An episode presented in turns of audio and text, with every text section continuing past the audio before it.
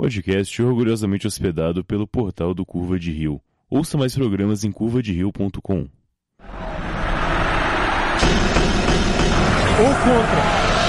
Vai para a cobrança de falta o time do Corinthians. Alex na bola, lá para dentro da área. Fernando Prazo um soco. Voltou. Alessandro. Jogou em cima do Diego. Olha a chance do gol. É a chance mais clara. Ficou na cara do Cássio e bateu.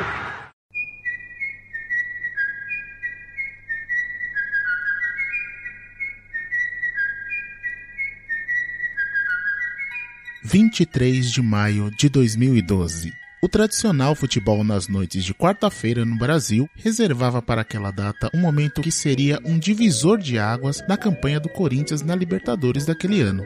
O timão vinha esperançoso na competição, até então invicto, e o tão sonhado título ganhava força nos corações dos corintianos. Vai Corinthians! Bom dia, boa tarde, boa noite a todos os ouvintes. Esse é o novo podcast Torcedores Calma, primeiro episódio. Vai ser para falar do Corinthians, é novidade aí na Podosfera, tem pouco já. Vou apresentar esse time aqui de nobres engenheiros, bacharéis aqui, o Felipe Jerônimo. Se apresenta aí pro pessoal, dá um oi. Boa noite, boa noite, companheiros. Satisfação estar aqui reunido com vocês nessa noite de quinta-feira excepcionalmente 22 horas e 23 minutos. E muito bom saber que o apelido do José aqui no, no nosso podcast é o PVC. Excelente. Muito obrigado por isso. Já que você já, já, já, já apresentou aí, então se apresenta, por favor, José Filho. Ah, você já apresentou, né, Rafa? Boa noite, galera. Bom dia, boa tarde. José Filho, palmeirense doente. Felizmente, ou felizmente, vamos começar aí o episódio falando do, do Corinthians de 2012 muito bom. O único Santista que eu conheço tá aqui também, o Danilo Almeida. Boa noite, galera. Prazer ter que gravar esse podcast aí 10 e meia da noite, mas beleza, tudo bem? Eu só queria dizer que essa Libertadores é uma farsa. Sério. Já, já começa com polêmica, então. Aí também com a gente o editor, o idealizador, o engenheiro do, do podcast aí, o Mioto. E aí, pessoal, beleza? Aqui é o Mioto. E o pior de tudo é que o Diego Souza foi jogar no São Paulo depois. Ô, oh, desgraça, viu? Mas vamos lá, vamos falar desse jogo histórico aí hoje. Corinthians e Vasco. Maravilha. E o mais um corintiano que tá aqui com a gente, é o primeiro corintiano que eu vou apresentar, na verdade, Léo Cavalieri. Salve, galera! Prazer estar com vocês novamente. Amizade de anos. E é legal a gente formalizar isso e colocar essa resenha no podcast. E vamos falar muito do Coringão aí, um ano excepcional, onde a Libertadores ganhou o Corinthians e mudou de patamar. Vamos lá, é, o Leandro não sei o sobrenome dele, eu vou apresentar como Leandro Sambora mesmo. Foda-se, vai ser desse jeito. Tá bom. E aí, povo, beleza? Boa noite, bom dia, boa tarde para todos aí. Estamos aqui reunidos com esses grandes amigos aqui, na verdade, para esclarecer sobre o que aconteceu nesse jogo épico, eu diria, né? Falar um pouquinho desse jogador desqualificado que não passou por times grandes e chegou na frente do monstro Cássio escorreu pela perna. Daqui a pouco a gente comenta mais. Já, já começa com provocação já. Cara, acho que foi todo mundo, né? Eu nunca apresentei uma bancada de podcast tão grande, velho. podcast é. de estreia assim, é, é um suicídio quase, mas tá bom, vamos lá. Tem que fazer um em memória então, Léo Ascenso, hein? Em memória Léo Ascenso. Até o final do episódio ele entra aí, cara. Até o final da gravação ele tá por aí, tenho certeza. Bora. Vamos fazer a aposta, tá faltando, faltando acho que 15 minutos que ele aparece aí. É tipo patropi, né? Vamos falar então desse jogo especial que teve em 2012, o ano que o Corinthians ganhou a sua primeira Libertadores, o jogo que aconteceu aqui no Pacaembu foi Corinthians 1, Vasco 0. Cadê a escalação que tava na tela que sumiu? A escalação do Vasco é sofrível, hein? Vamos falar a verdade. Vamos lá, certo. fala você a escalação do Vasco pra gente então, Danilo. o Vasco entrou em campo com Fernando Praz, Fagner, Renato Silva, Rodolfo, Thiago Feltri, substituído pelo Felipe no decorrer do jogo. Tinha Newton, horroroso, Rômulo, Juninho Pernambucano e Diego Souza, Éder Luiz, finadíssimo, Carlos Alberto e Alexandre. Meu Deus, um ataque com Alexandre Éder Luiz. Você tá de brincadeira, né, velho? Bom, eu vou, vou deixar. Glorioso Newton Glicerina aí, né? Glorioso quem? Não entendi. Glorioso Newton Glicerina. De onde que vem a origem desse apelido aí? Eu não lembro dessa parada. Puta, eu não lembro também, cara, mas foi. É, cadê, o PVC? Cadê o PVC? É uma, uma bomba de nitroglicerina, o chute dele. Ele tinha um chute muito forte de fora da área. Pô, e ele marcou um puta golaço no Santos no Paquembu, 2x0 Corinthians, eu tava lá, inclusive, foi horrível. Parecia o Corinthians, né? Mas vamos lá, linha ainda de escalação, a gente tinha o Corinthians com Cássio, Alexandro, Chicão, Leandro Castan, meu Deus, que zaga, hein? Fábio Santos, Paulinho, Ralf, Danilo e Alex, outro perneta também, Jorge Peraí, Henrique. ó, tem, toma uma aí. É, Zidanilo, por favor. Zidanilo, famoso Zidanilo. Jorge Henrique, substituído pelo William Zacarias. Emerson Sheik. Nossa, eu nem sabia que o Edson tava nessa, nessa missão aí. O Edson no banco, dirigido pelo nosso glorioso aí e excelentíssimo Tite. Inclusive, voltando aí, o Vasco era dirigido pelo Cristóvão Borges. Finado também, né? Não tinha como durar muito também, né? Depois disso. Se o Cristóvão chegou a nascer, cara, como técnico. É, do mesmo jeito que o Corinthians nasceu pro futebol nesse ano, o, o Cristóvão Borges morreu pro futebol nesse ano. Acho que é isso, resume aí, né? Acabou o podcast, pessoal. Foi ótimo essa. Boa noite a todos. Falou, valeu. Depois dessa frase. Danilo ficou faltando também um cara aqui do Vasco, é o Leandro Voaden. O Voaden não vai deixar saudades, hein? Puta que pariu, velho. Os caras ganharam o jogo então com essa choradeira. É, bom, esse jogo então é, foi o jogo de volta, né? O primeiro jogo foi 0 a 0 foi lá em São Januário, né? Nesse jogo aí, eu vou, eu vou pedir agora pros dois corintianos aqui da mesa se pronunciarem aí. Vamos lá, o Leandro que tá mais caladão aqui até agora. Qual que era a sensação pra vocês ali, pri- pri- principalmente a- a- até o segundo tempo, que o jogo tava 0 a 0 vocês nunca tinham ganho a Libertadores, tava na expectativa, jogo no Pacaembu, né? Conta pra gente como que era a expectativa, como foi assistir esse jogo. Mano, eu acho que pra mim, lógico que a final foi muito tensa, mas eu acho que esse jogo, fora a final lá, meu, foi uma tensão do começo ao fim, né, cara? Foi muito pegado o jogo, né? O Vasco atacando sempre, o Corinthians atacando também. Teve um monte de bola na trave. O Sheik perdeu uns dois gols ali também na cara. Foi muito tenso. Eu lembro que eu tava assistindo em casa com o meu irmão, né? E foi um negócio meio louco, assim, cara. Que a gente ficou tenso o tempo inteiro, cara, prestando atenção no jogo. Toda vez que o Vasco chegava, era aquela sensação de puta, fudeu, não vai dar certo, né? Mas, pra variar, né? O nosso gol saiu só no final, que é pra acabar com o coração mesmo do. Da galera corintiana, mas eu, foi, foi, eu lembro que é, eu lembro que para mim foi acho que o jogo mais tenso. A final foi tensa, mas esse pra mim acho que teve uma tensão bem maior, cara. Eu fiquei bem apreensivo, assim, do negócio não dar certo e voltar todo aquele papo que a gente sempre teve de zoeira. Você fala, porra, mais um ano, né, cara? Assim, sem ganhar, tentando, tentando. E o time era bom, né, cara? Tanto o Vasco, o Danilo fez uma brincadeira, mas o time não era tão ruim, não, cara. O Vasco tava bem. O Corinthians também tinha um time muito bom. Nenhum astro, assim, mas em conjunto funcionava muito bem, né? O Zidanilo tava numa ótima fase, né? O Ralf jogando muito também, o Alex tava jogando bem, o Sheik tava jogando bem. Então tinha muita expectativa, mas foi bem apreensivo, assim. Você acha que dá pra dizer que o Corinthians foi campeão aí, cara? Você acha que por, por ter essa tensão toda. Porque daí é o segundo título que o Corinthians ganha no Vasco, né? O Mundial e agora a Libertadores. então, na verdade, eu, eu não posso dizer que, que o, campeonato foi aí, porque o jogo contra o Boca lá, com o gol do Romarinho lá, também foi tenso lá, né? É, mas foi, acho que é depois desse jogo contra o Vasco que o time pegou uma confiança legal mesmo pra partir pra cima, pra conquistar o campeonato, né? Foi, foi bem tenso, foi bem tenso. Leandrão, perguntando pra você e pro Léo, os dois corintianos aí, o Vasco assustava o Corinthians? Porque, eu não sei, por exemplo, pegando hoje, talvez São Paulo fosse disputar um mata-mata aí com o Vasco, não é um time que, que me assustaria, assim, pela tradição, história. Vocês tinham essa mesma impressão também no, no jogo? Ah, eu achava o seguinte, meu, na verdade, o lance é assim, acho que a pressão de nunca ter ganhado a Libertadores era pior, né? Por exemplo, naquela Libertadores que o Corinthians acabou perdendo pro Palmeiras lá, eu achava que o time do Corinthians era melhor que o time do Palmeiras, né? Uhum. Não que o time do Palmeiras fosse ruim, né? Mas o time era melhor e mesmo assim, no final das contas, acabou não dando certo. Então sempre fica essa apreensão, ainda mais que era um campeonato que a gente queria muito, né? Conquistar e nunca conseguia e toda vez era um- uma coisa que dava errado e nunca acabava chegando nas etapas finais ou quando chegava não passava. Então,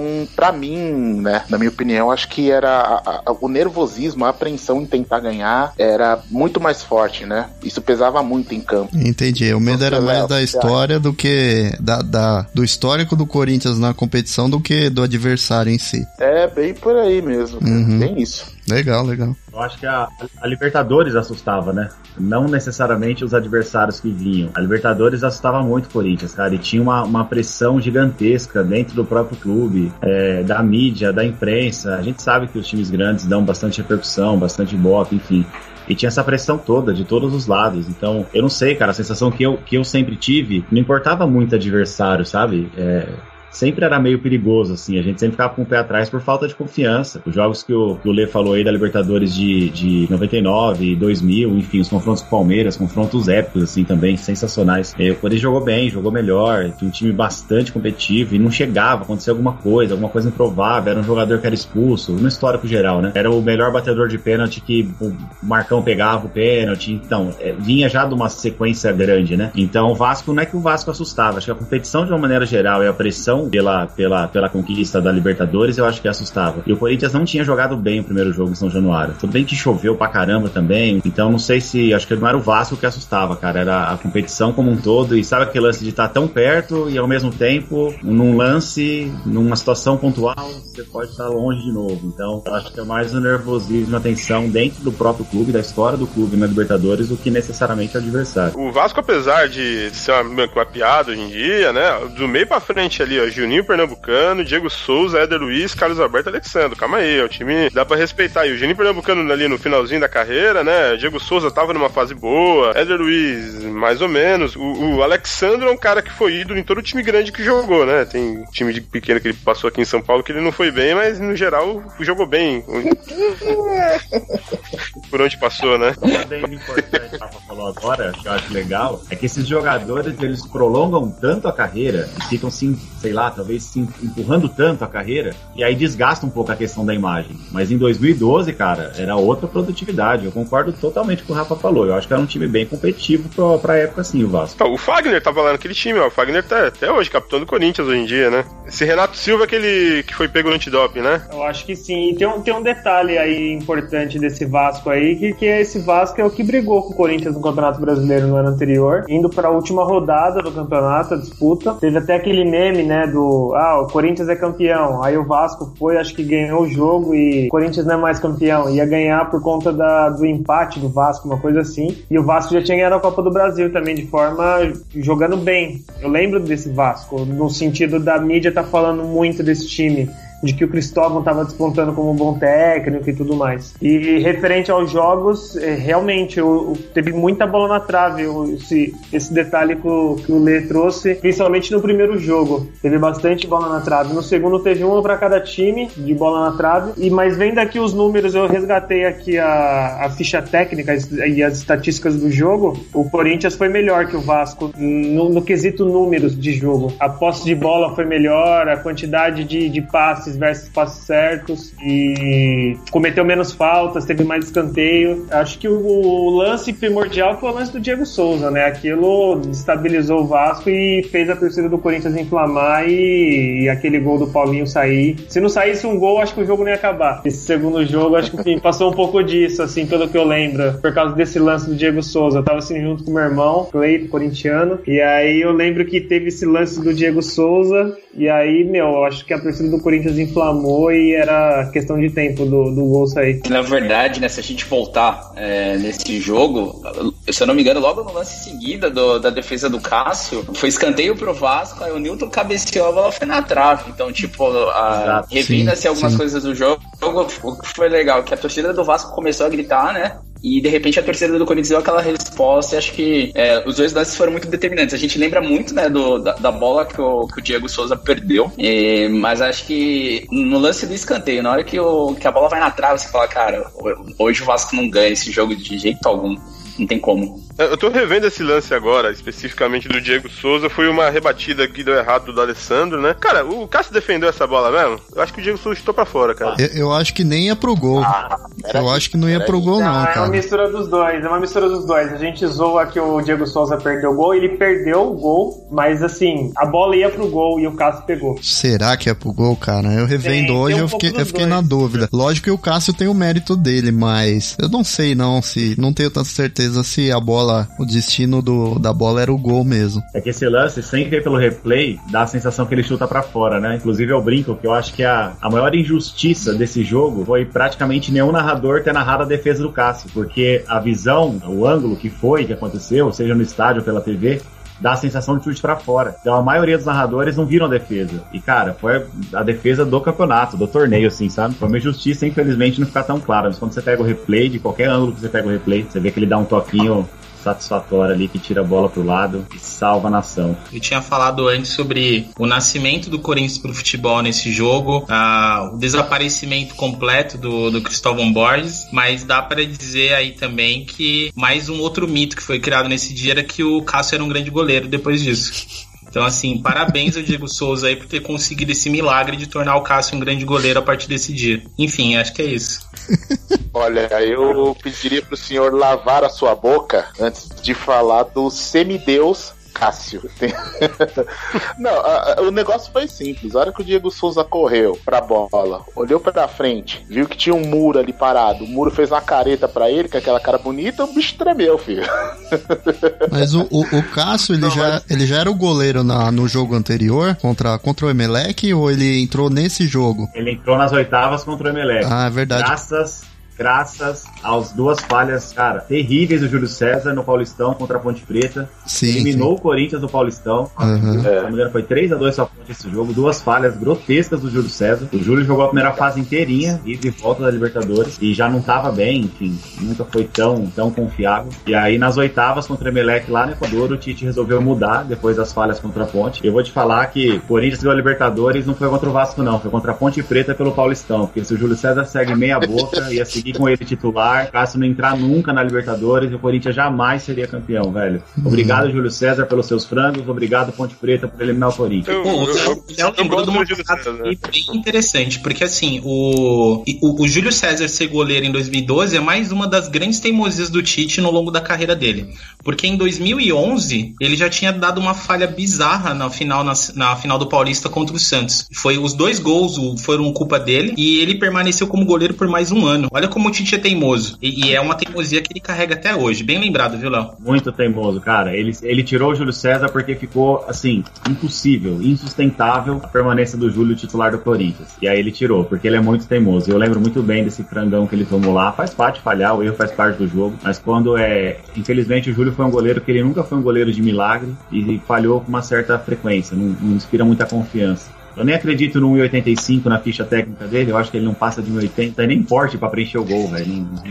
Atacante não respeita, não, não tem jeito. Teve um, um, lance dele contra o Goiás, se eu não me engano, que ele vai chutar a bola e aí ele erra a força e a, a forma como ele chuta, sai correndo pro gol e o cara chuta de fora da área e faz um puta golaço. Tem, tem. Esse é no Brasileiro foi, foi... de 2012, não é? No Brasileiro de 2012? Que ele Cara, não foi. Eu não vou lembrar, mas é, foi contra o Goiás sim no Serra Dourada. É, então, eu lembro desse, desse jogo. Bem lembrado. É isso, cara. É, era toda, toda a bola alçada na área, todo chute de fora da área. Cara, era um frio na barriga com o Júlio César no gol, com todo respeito ao, ao atleta, ao ser humano, mas, cara, profissionalmente não desempenhava um trabalho muito bom, não. Eu gosto dele, cara, eu gosto dele. Ah, é porque ele nunca foi goleiro de São Paulo, por isso você gosta. Eu tenho boas lembranças. O último título de São Paulo foi dele, né? O centésimo gol do Rogério. É. Ah, o gol 98 oficial, é verdade. O Júlio ah, César era o Sidão do Corinthians, né? O Júlio César era o Sidão do Corinthians. Eu jamais, eu jamais daria minha filha pro Júlio César segurar. Então acho que isso Quem foi pior, Júlio César ou o goleiro Bruno? O Bruno do Palmeiras, do Palmeiras, do Palmeiras. Bom, vocês sa sabem que eu sou um exímio goleiro, né, cara? Eu vou te falar que. filho de Santo Anastácio. Eu vou te falar filho de Santo Anastácio. Eu vou te falar que o Bruno foi pior, viu, Felipe? Eu acho que você sofreu muito mais do que eu ainda. Nossa, mano. Ele oh, mas e o Deola? Tinha Deola também, não tinha? Deola. Rapaz, o Bruno foi pior. Série B foi merecidíssima. oh, deixa eu fazer uma pergunta pra vocês. Na minha, lógico que o, esse lance do Diego Souza, voltando até o assunto, ele é o mais emblemático do jogo, né? E vocês acham que de todas as decisões que ele podia tomar naquele momento, ele tomou a pior? Eu acho cara, que sim. Cara, o Luiz Fabiano ele dá um drible da vaca no, no Cássio e faz o gol. que é normal. Cara, eu só não é... acho que foi a pior porque. Desculpa, Zé, você ainda não falou, depois eu falo, pode mandar aí. É que assim, né? Sempre quando, quando a gente conversa com, com, com os amigos corintianos, todo mundo fala, meu, a saída do gol do Cássio é péssima. O Cássio sai muito mal do, do gol. E o fato de não ter sido gol já é o suficiente para falar. Ele tomou a pior decisão. Mas, assim, ele, ele poderia ter chutado com mais força. Eu acho que ele quis bater muito chapado. Não, eu não lembro de gols dele daquela forma. Talvez ele não tenha tomado a melhor decisão. Mas também, é, tipo, qual é a chance de acontecer um lance igual aquele num jogo tão decisivo? Pô, quartas de final, dois times de campanhas muito boas. O Vasco, há quanto tempo que o Vasco não chegava numa decisão do, de uma Libertadores? O Corinthians, se eu não me engano, eram 12 anos, né? Desde o jogo contra Palmeiras. Palmeiras. Então ali acho que pesou um pouquinho para ele, assim. Tanto que se, se, o Cristóvão tivesse bom senso, ele tinha tirado o, o Diego Souza naquele momento, assim, porque ele, a, a câmera da, do jogo, assim, dá, uma, dá um close no Diego Souza e você vê que ele fala, puta, meu, perdi a chance da gente ganhar esse jogo. Então ali acabou o jogo para ele, na verdade. Eu, eu tenho dúvida se ele saiu errado do gol. Eu acho que o, o Cássio, mano, ele, ele que inibiu o Diego Souza de fazer o gol. Ele, ele tinha outras oportunidades para fazer o que ele fez, sem dúvida. Mas eu acho que o Cássio saiu tão bem que, tipo, mano, o Diego Souza ficou em choque. É que o Cássio tem uma vantagem, até para um goleiro, ele é muito grande, ele é alto, muito alto, e ele parece um armário. O cara é enorme. Então isso. Pode perceber. Cara feia. É, e ele, também. E a impressão que dá é que o Diego Souza perdeu até a passada, a hora que ele viu o Cássio na frente dele. E aí ele chuta, tipo, sem potência, sem direção. Ele quase erra o chute, né? Porque a bola, eu não acho que é para fora, eu acho que é pro gol. Por isso que eu acho que o Cássio fez, a, fez uma defesa foda. Fala que, tipo, ah, o Diego Souza errou o gol, mas eu acho que a defesa do Cássio foi foda. Porque, mano, o estádio ficou até resgatando aqui o, a mensagem que o meu amigo mandou, o Thiago, corintiano, um abraço ele vai ouvir esse podcast. É, o estádio ficou em silêncio na hora que o Diego Souza saiu com aquela bola na frente do Cássio.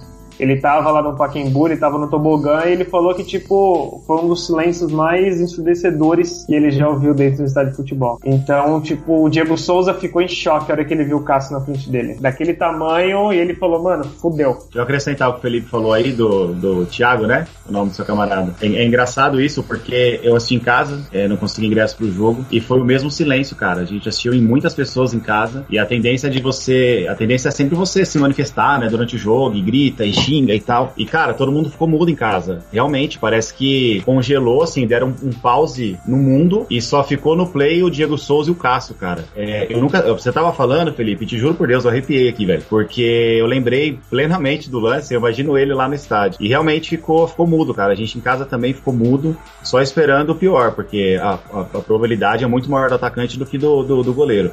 E para dar um pitaco aí até na um pouquinho de conhecimento que eu tive aí de alguns treinos no gol no, no passado, é, eu acho que o movimento do Cássio surpreendeu muito o Diego Souza e realmente travou ele. A lógica de um lance como esse é o goleiro sair deitando, tipo, no carrinho para tentar chegar, travar essa bola de alguma forma. Naquele momento o atacante de repente dá uma esticadinha a mais. O Cássio, se vocês observarem o lance, ele sai um pouquinho, para, dá uns dois pulinhos no chão, dá mais um passinho do nada, para de novo. Então, a, a lógica do Diego Souza na corrida, pô, você tá na corrida de frente pro goleiro. Qualquer tapa que você dá de lado, você vai tirar do goleiro e vai empurrar pro gol. Mas desde que o goleiro saia em você. O Cássio não saiu. Ele chegou até um determinado local e ele parou esperando a definição. Não foi comum o movimento do Cássio. Proposital ou não, cara, na hora vem a, a, a, a, possibilidade o goleiro tem que agir. Mas eu acho que o movimento do Cássio realmente inibiu várias possibilidades que o Diego Souza tinha pra esse lance. Dar um total por cima, né, uma cavadinha, ou tirar de lado para fintar. A partir do momento que o Cássio não decidiu sair caindo, que é o natural da maioria dos goleiros nesse lance, eu acho que o Diego Souza deu uma travada, deu uma bugada ali, aí foi dar um tapa de lado e, e o Cássio pegou. Mas faz todo sentido o que o Felipe falou, concordo 100% com ele. E aí me vem um Santista que já teve Enal no gol falar do Cássio, pelo amor de Deus, viu? É, cara, eu acho que a gente tá arrumando boas desculpas para mascarar a incompetência do Diego Souza, mas tudo bem. É, eu acho que o. Eu vou convidar. vou convidar o Felipe a rever o vídeo do, da saída do Cássio. Eu não quero falar que ele tá cego. Então por isso eu vou convidar ele a rever o vídeo. Porque se você perceber, o Cássio ele sai, ele, ele cobre muito o canto esquerdo, ele dá todo o canto direito pro Diego Souza fazer esse movimento de cortar, que o Léo né? falou, de tirar do goleiro e empurrar pro gol. E aí, beleza, a gente pode falar aqui, florear e falar que o Cássio tomou uma decisão atípica, que surpreendeu o Diego Souza e tal, mas para mim 100% de competência do, do Diego Souza e cegueira do Felipe em perceber isso na imagem. Mas beleza, segue o jogo. Eu não teria problema nenhum em falar. Inclusive, eh, o próprio amigo corintiano, eu encho o saco dele, do Cássio, nos últimos tempos, porque o Cássio tem tido umas falhas bizarras nos últimos dois anos. Bizarras, tipo, de nível de goleiro aqui não. não né, né? Pelas defesas que já fez, bem esquisitas. Mas eu acho que na- no, no lance do Diego Souza, a decisão dele de fazer como o Léo explicou, de forma técnica, só corrobora com a minha opinião e o que o Danilo está errado mais uma vez, como sempre.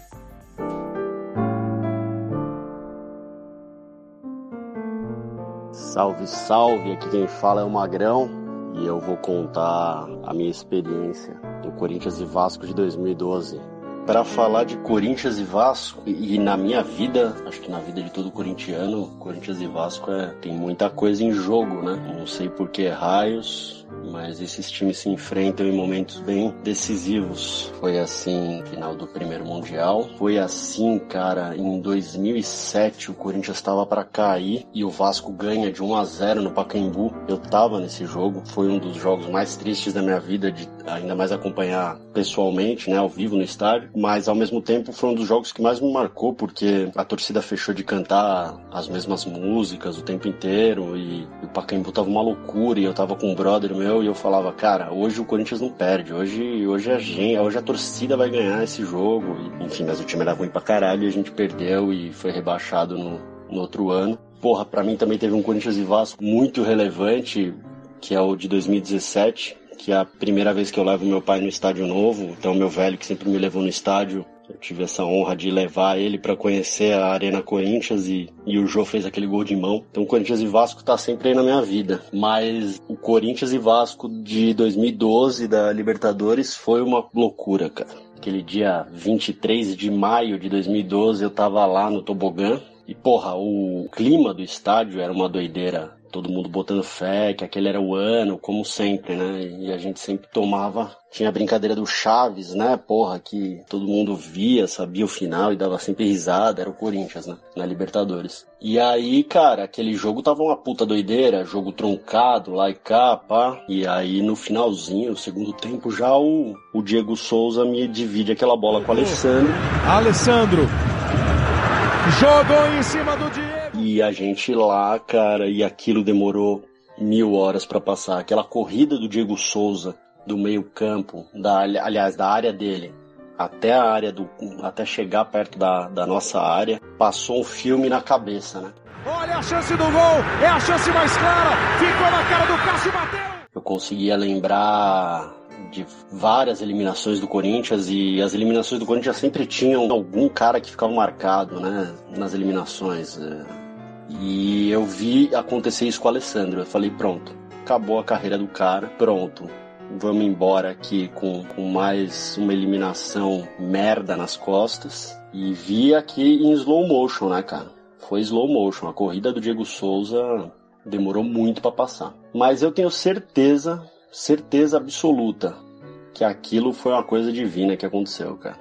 Aquela defesa do Cássio, ele faz a leitura certa e tudo mais. Ele tem, eu acho que é muito mais mérito do Cássio do que erro do Diego Souza. O Diego Souza bate a bola e só que o Cássio ele correu, parou, correu de novo e, e, e pega, né? Eu só sei que quando o Diego Souza avançou, ficou um silêncio no estádio, um silêncio absurdo.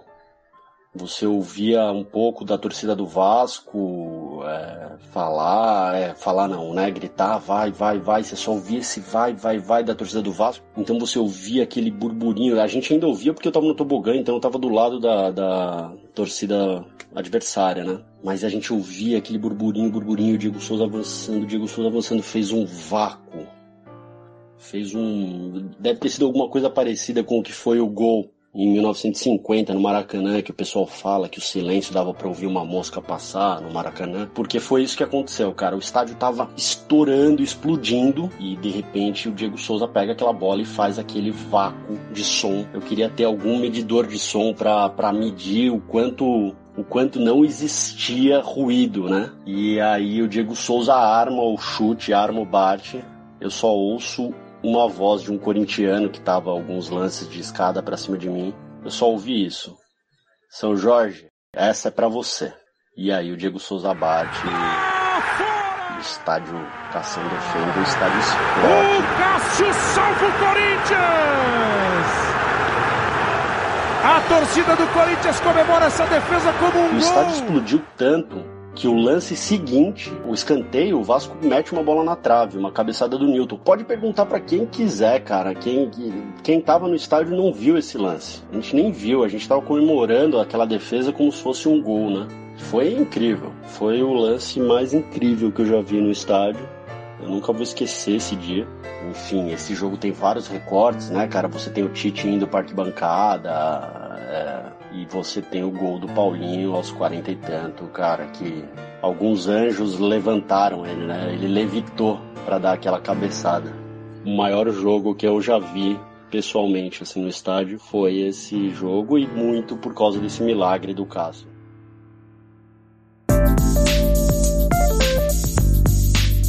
Vamos falar um pouco então da campanha do Corinthians. O Corinthians esse ano foi campeão da Libertadores de forma invicta, né? Nunca antes isso tinha acontecido. Primeira vez, acho que ainda não repetiram o feito. É, Léo, fala essa aí pra gente. Cara, o time tomou quatro gols na Libertadores inteira, velho.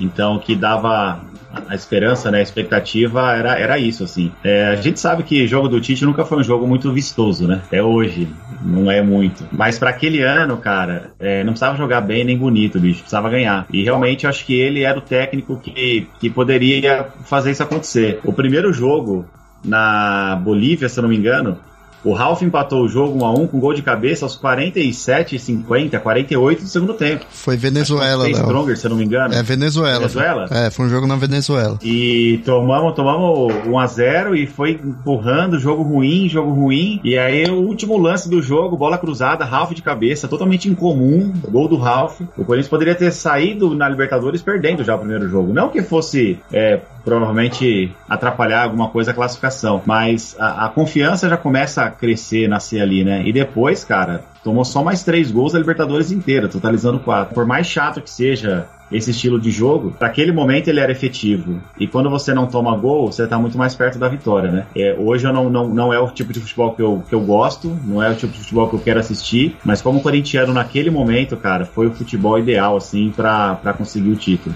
Você tomar quatro gols numa competição dessa, o campeonato inteiro, é realmente diferenciado. Você não perder nenhum jogo, jogo em altitude, jogo fora de casa, jogo na Argentina, bomboneira, e você não perder nenhum jogo, Santos na Vila, cara, é, é louvável, assim, uma campanha que realmente eu acho que surpreendeu bastante, até nós corintianos já acostumados um pouco com, com o trabalho do Tite, surpreendeu bastante você ter uma campanha tão bacana quanto essa, sem grandes sustos, assim, né, de maneira geral. É, e você vê, o Leandro, o Danilo até ironizou lá no comecinho, né? Leandro Castan e Chicão ali na defesa. Como, como, como um time desse só toma quatro gols numa Libertadores inteira? Essa, essa é a grande dúvida que fica aí para os amigos debaterem. Da- Danilo, já que você Alessandro- desenhou lá, lá no início, Alessandro, cara, meu Deus do céu, que lateral ruim, velho.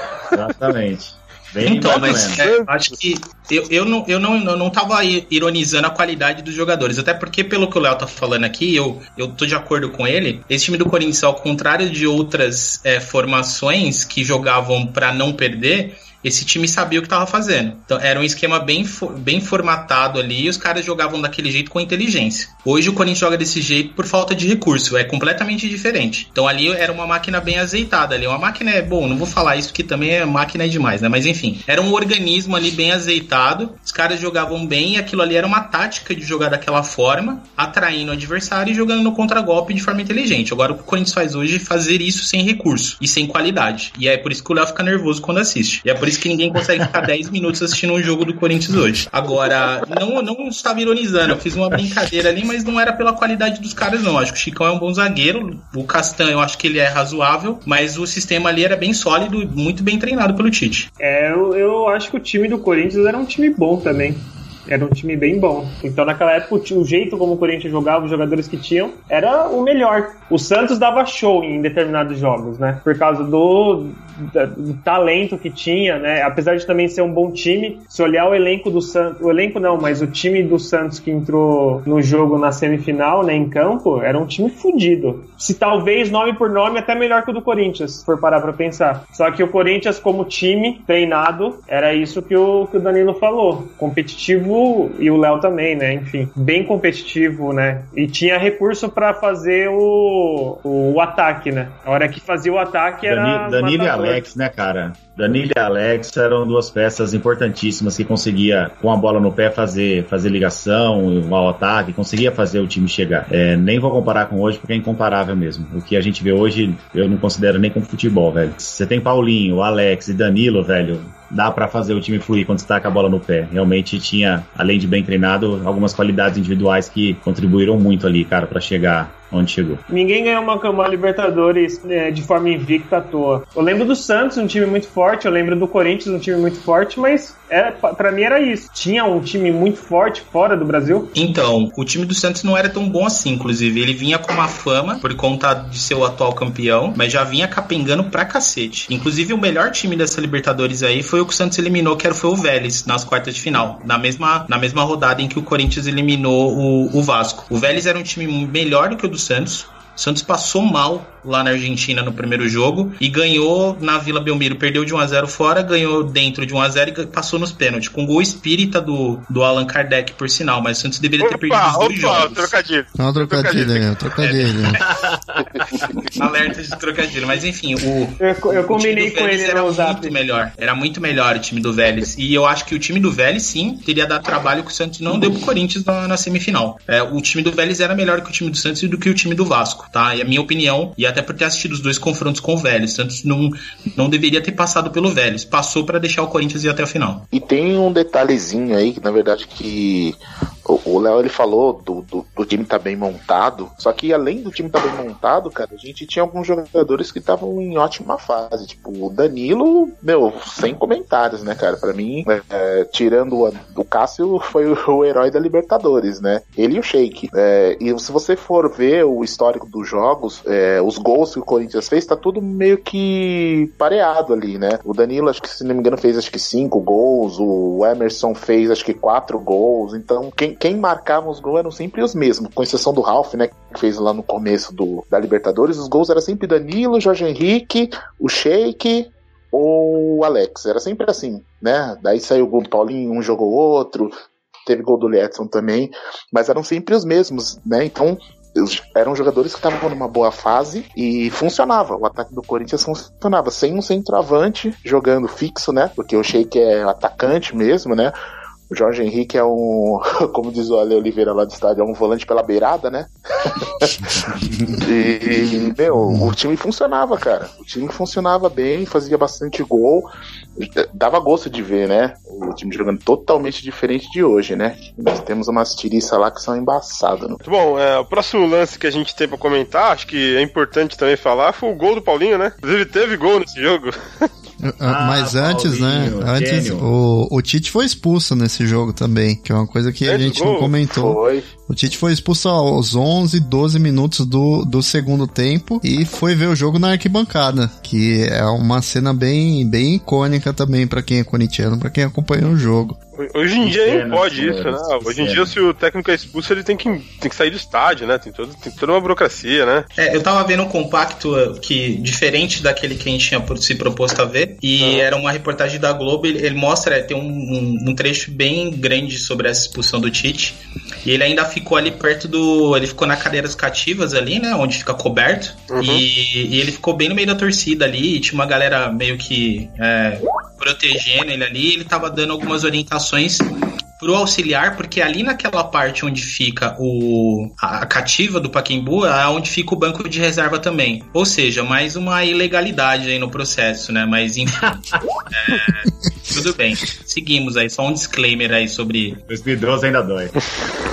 O, o, o, gol do, o gol do Paulinho foi um gol de escanteio, né? Cabeçada. Foi, foi linda, velho. Subiu lá no terceiro andar. Cristiano Ronaldo fez isso recentemente depois de ver o Paulinho em 2012. Nossa, olha aí. sem, sem, sem, clubismo, né, Léo? Sem nenhum clubismo. Oh. Não, não, sem clubismo nenhum. Totalmente coerente. O Paulinho... Ô, Léo e Leandro, é, falar pra gente como que vocês estavam. Pô, o gol saiu praticamente aos 43 do segundo tempo. Já tinha tido bola na trave do, do Sheik, bola na trave do Vasco. O primeiro tempo foi muito ruim, né? O segundo tempo teve poucos lances. Como que, que tava o sentimento ali, 40, 41, aquele medo né, do histórico das Libertadores anteriores, teve 2010, teve 2000, 99. Como que tava o coração dos corintianos naquele instante? Olha, Zé e amigos, vou ser sincero para vocês, cara. Para mim, todo jogo que passa dos 40 e não tá definido, velho, coração já acelera mais, pressão sobe um pouquinho, porque é bem complexo. E a gente tava com a desvantagem do lance do gol fora, né?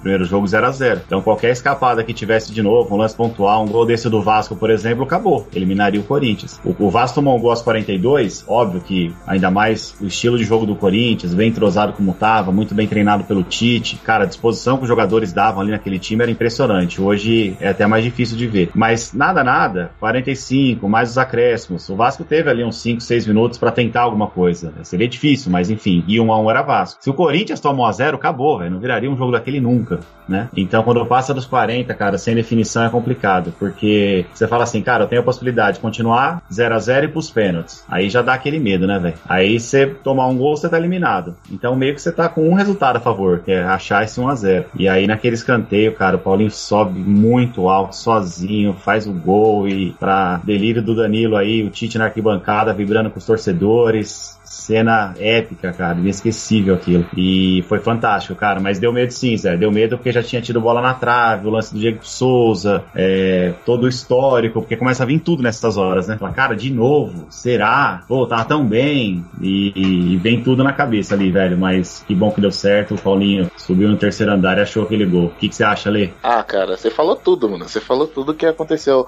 O que eu me lembro mais desse momento da hora do gol é que, tipo assim, parece que você saiu do, do, local, do lugar onde você tava. Você é um, teve tipo um apagão, porque eu não lembro da comemoração do Paulinho. Eu lembro depois que eu vi no vídeo, mas eu não lembro do Paulinho comemorando, eu não lembro do Tite abraçando os caras lá no meio da torcida. Eu lembro que eu comecei a gritar junto com meu irmão na sala, que nem dois desesperados lá. meu pai, também corintiano, assistia, mas meu pai é todo mais tranquilão, né? E, meu, parecia final de ano, velho. a gente fazendo uma puta festa lá. Mas assim, aí eu só eu lembro que eu só fui ver, na verdade, o que aconteceu depois do momento do gol, quando já tava passando o replay, tipo assim, porque a comemoração do Paulinho foi tão fervorosa, né? Você vê que, tipo, um, uh, explodiu realmente, né? Explodiu do cara. É um negócio que, que, emociona mesmo, cara. Emociona. E o Tite abraçando ali os torcedores lá. É, é um negócio de louco, cara. Mas é o que o Léo falou. A tensão depois dos 40 é terrível. E o Corinthians adora fazer isso com a gente, né, velho? Puta, mano. Quando o jogo acabou, já estava definido que uh, o Santos já tinha classificado? O Santos estava esperando o Corinthians? Era isso? Ou não? Os dois não, o Santos, jogou no, o Santos jogou no dia seguinte, o Corinthians jogou no dia 23, o Santos jogou no dia 24. E eu lembro disso daí porque foi até uma brincadeira nossa. Eu trabalhei, eu e o Felipe, a gente trabalhava junto na mesma empresa, o Leandro também. E eu lembro que quando o Corinthians passou, e aí a gente falou assim, pô, agora é a vez do Santos tirar, né? Fazer o que o Vasco não fez. E eu lembro de que eu não tava preocupado, porque o time do Corinthians, sinceramente, era um time bom, mas não era um time que me assustava, assim, real. E eu falei pro Felipe várias vezes, falei, não, fica tranquilo, a gente vai tirar os caras, e ainda baseado no histórico do Corinthians. Eu falava assim, não, os caras vão tremer, semifinal de Libertadores é o máximo que eles conseguem, eles vão tremer e aí já era. E para minha surpresa, aconteceu o pior, né? Mas enfim, eu não tava preocupado com isso, velho, sério mesmo. E acabou dando ruim pra caralho tá sabendo legal você também, hein? Pô, você é louco, foi você. E o meu, meu vizinho, assim, o, o jogo do Santos e Corinthians, eu tenho aqui minha rua quase toda corintiana, né? O filho da puta colocou um carro aqui na, na porta da minha casa tocando o hino do Corinthians por, tipo, mano, eu juro por Deus, foi mais de uma hora. E, e, aí ele tinha algumas músicas. Quem merece. Tinha algumas né? músicas que eram aquelas músicas de torcida, tipo, que tem uma musiquinha do, da torcida do Corinthians que é o Mar tá cheio de sereia, uma coisa assim. Puta, velho, foi, foi, foi pesado. Eu, eu, eu preferia ter ficado no Vélez antes, sério. Tô entendendo o ranço do Danilo desde o início do podcast. Ô Felipe, você aí, palmeirense fanático, fala um pouco da secadeira desse dia. Puta, mano, era o que restava pra gente, né, nessa época, secar. A gente foi campeão da Copa do Brasil invicto nesse ano. Olha que loucura. Um dos piores times da história do Palmeiras que entrou em campo, mano, que eu vi na minha vida, velho. E a secadeira, ela foi. Eu acho que eu sequei mais contra o Santos do que contra o Vasco. Eu não lembro de ter dado muita atenção, assim, pro, pro jogo contra o Vasco. Eu acho que eu dei mais atenção contra o jogo contra o Santos. Mas é que é o lance do Diego Souza é emblemático pra caralho, né? O lance do Diego Souza e a defesa do Cássio, né? Porque eu defendi ela, achei que foi uma boa defesa. Esse é o. Eu não lembro do. A minha maior lembrança não é o gol do Paulinho. Pro corintiano, não sei se é a defesa do Cássio também ou se é o gol do Paulinho. Mas nesse, nesse dia, a secadeira, a hora que eu vi aquele lance do Diego Souza, eu falei, mano, já era, os caras passaram. Corinthians É, foi tipo, campeão ali, né? É, campeão, não porque é isso, eu achava o time do Santos também bom pra caralho. No papel, nome por nome, eu achava o time do Santos melhor. Mas foi, tipo, mano, o Vasco deu muito mais trabalho pro Corinthians do que o Santos. O Santos parecia um time de criança. Na É. Vila, então, pelo amor de Deus, deu dó. Paquembu, o Santos foi só pra arrumar confusão, porque na Vila já tinha passado mal. Mas Mas eu- o, o jogo não é esse, né? O jogo da secadeira contra o Vasco. Eu não lembro, assim, do como eu estava, assim, na hora do jogo. Eu lembro do meu irmão, o lance do Diego Souza e a gritaria na rua. Muito forte. Acho que vale a pena Ai, comentar também que o, esse gol do, o gol do Paulinho no final, ele rendeu, é, na época, uma capa do jornal O Lance. Não sei se vocês lembram. Nem sei se o Lance ainda existe. Mas ele rendeu uma capa bem icônica do jornal, que foi aquele, o, o PQ Paulinho, né? O puta que Paulinho na, na capa do jornal. Não sei se vocês lembram disso. Isso ficou até bem famoso na época. Deu até um, Tô vendo aqui. é, um burburinho, porque ah, é, usou palavrão na capa do, do jornal. Acho que vale, vale esse adendo também aí. Só expressou, cara, o que todo corintiano soltou naquele momento. Eu acho que foi perfeita, cara. Expressou o que o corintiano soltou ali, cara. Foi a primeira coisa que veio na cabeça foi o PQP mesmo, velho. Não, não tem como, tipo, 42, segundo tempo. O jogo não tava tão favorável mais naquele momento. E um gol daquele é fantástico. Cara, ali foi pra lavar a alma mesmo e deu muita confiança. O Mioto comentou a questão do Corinthians ganhou Libertadores ali, né? É, na, na- naquele momento, vivenciando a Libertadores na época, é, não dava pra ter muito essa sensação, mas olhando depois que ela acaba, Pra mim, sim, eu concordo com ele nesse quesito, tipo, meio que ganhou a Libertadores ali. Mas não tinha como ter essa sensação lá atrás, vivenciando Ah, sim. jogo a jogo. Mas hoje eu acredito também que, que sim, porque não sofreu contra o Santos, como o Felipe falou. Contra o Boca sofreu um pouco no primeiro jogo, não foi bem mesmo. Até o Romarinho, melhor que Neymar, fazer o gol, empatar o jogo. E na, na- no Pacaembu não sofreu nada contra o Boca. Se você pegar os lances da final, não- chance clara de gol, o Boca não teve nenhuma. Então acho que depois de acabar o campeonato, ganhou a Libertadores ali sim, cara. Só um Sobre comentário o. antes. Rapidinho, Felipe. Eu, o que o Léo disse do jogo contra o Boca no, no Pacaembu parecia que o Corinthians estava jogando contra o Palmeiras dentro do Allianz. Tamanha facilidade que foi. E, mas enfim, só, E olha que nem tinha o Guilherme Arana, hein? Só pra constar. Nem a Velar. Não é o assunto aqui da, da conversa, mas eu fui resgatar o, o time do Santos contra o Corinthians. E do meio pra frente, Elana, Arouca, Ganso, Neymar, Allan Kardec e Borges. Era um time bem forte, mano. Foi mais forte que o Corinthians, inclusive, cara. É, foi a base do time campeão no ano seguinte, né? É, mais forte que o Corinthians tá provado que não foi, né? Bom argumento, cara. Palmas, palmas pro Leandro. Foi meio que o argumento do Léo contra o Boca Juniors, né? Mas esse fica pra um, pra um, outro, pra um outro programa. Bom, respondendo ao Léo aí, era o Bosta do Murici, o técnico. Era o Murici? Era. Tomou um é baile. louco. O Santos saiu do, do jogo contra o Barcelona e, e nunca mais jogou futebol. Essa é a real. Acabou ali, Danilo? É, tudo que aconteceu depois ganhou o Paulista, porque a gente tava ganhando o Paulista como se estivesse jogando caro coroa, né? Era.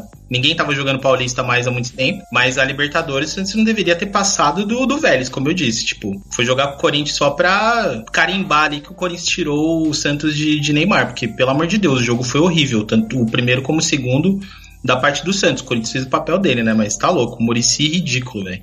O Murici entrou com um time formado já, né? Quero até fazer esse adendo aí. O Murici não ganhou Libertadores no Santos. Ele chegou com um time formado já, ele só fez o básico ali.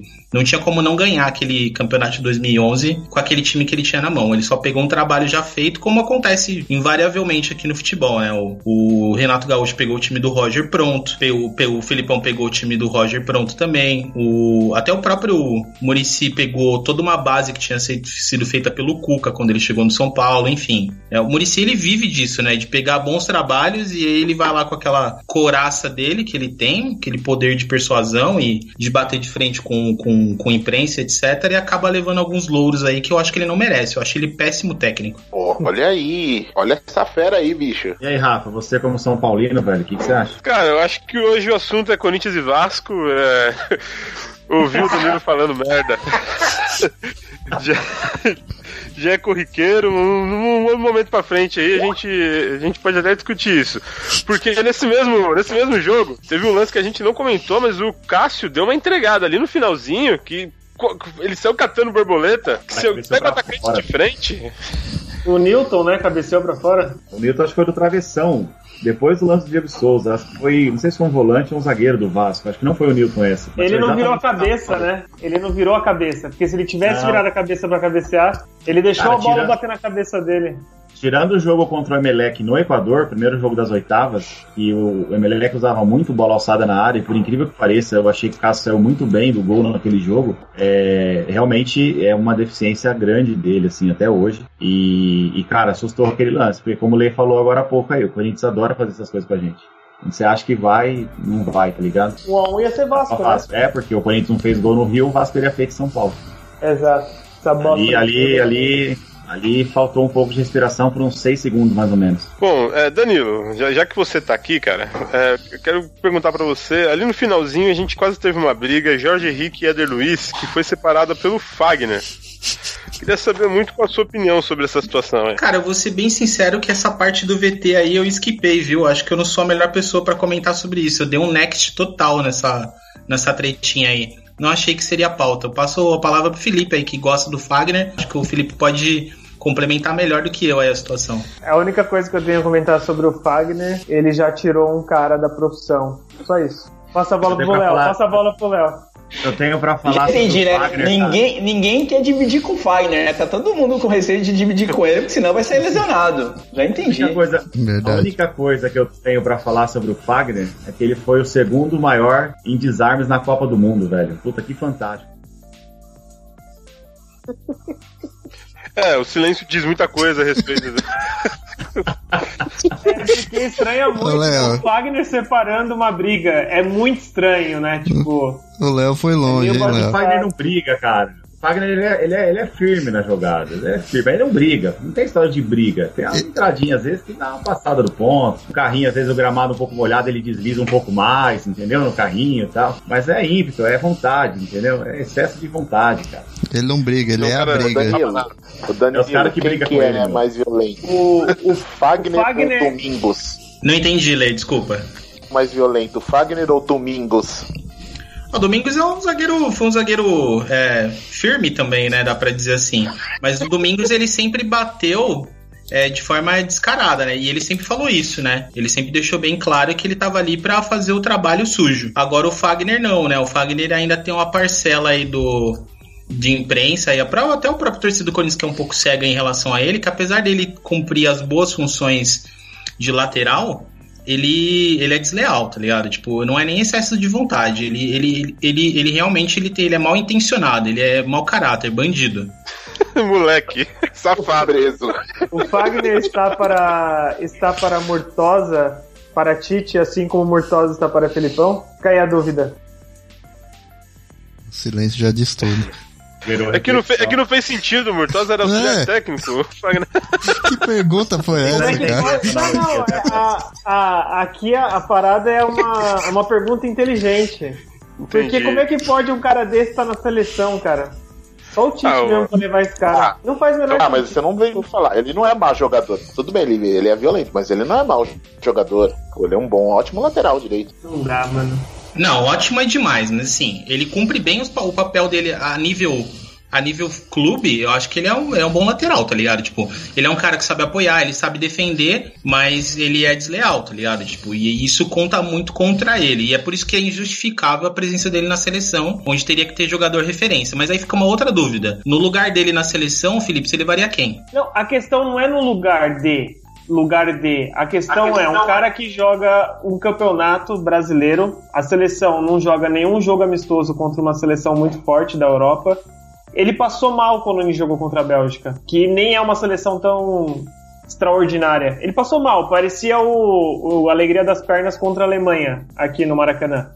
Só que foi lá na, na Rússia. Não, desculpa, não dá. O, o, jogar uma Copa do Mundo, com, eu acho que foi meio. Foi meio aqueles tipo Henrique em 2014 o, aquele atacante em 2010, que eu esqueci o nome, Afonso, né, se eu não me engano. É, é, tipo... Carlos, é Carlos, 98, se eu não me engano? É, tipo, mano, uma galera... No 2002 eu tentei puxar aqui na cabeça, não, não me veio, talvez o... Quem Anderson é? Polga, né? Anderson Polga, É, o Anderson né? Polga, acho que foi esse cara. 2006 mas... eu não lembro. 2006 mas era zagueiro também, né? O Polga era zagueiro, é. então, né, nem entra muito Não, mas conta. o Polga tava jogando muito no Grêmio nessa época, e pra mim o inexplicável foi o, o, o Felipão ter levado o Ricardo Ricardinho e não ter levado o Alex. Isso pra ah, mim sim, inexplicável. Sim, sim. Ô, Danilo. Eu tô trazendo as comparações, né, de jogadores inexplicáveis que foram jogar uma Copa do Mundo. O Ô, Fagner Danilo. não é tão inexplicável assim. O Fagner não é tão ruim, obviamente. Achei exagerado as comparações, achei que é um algo pessoal aí, mas tudo bem.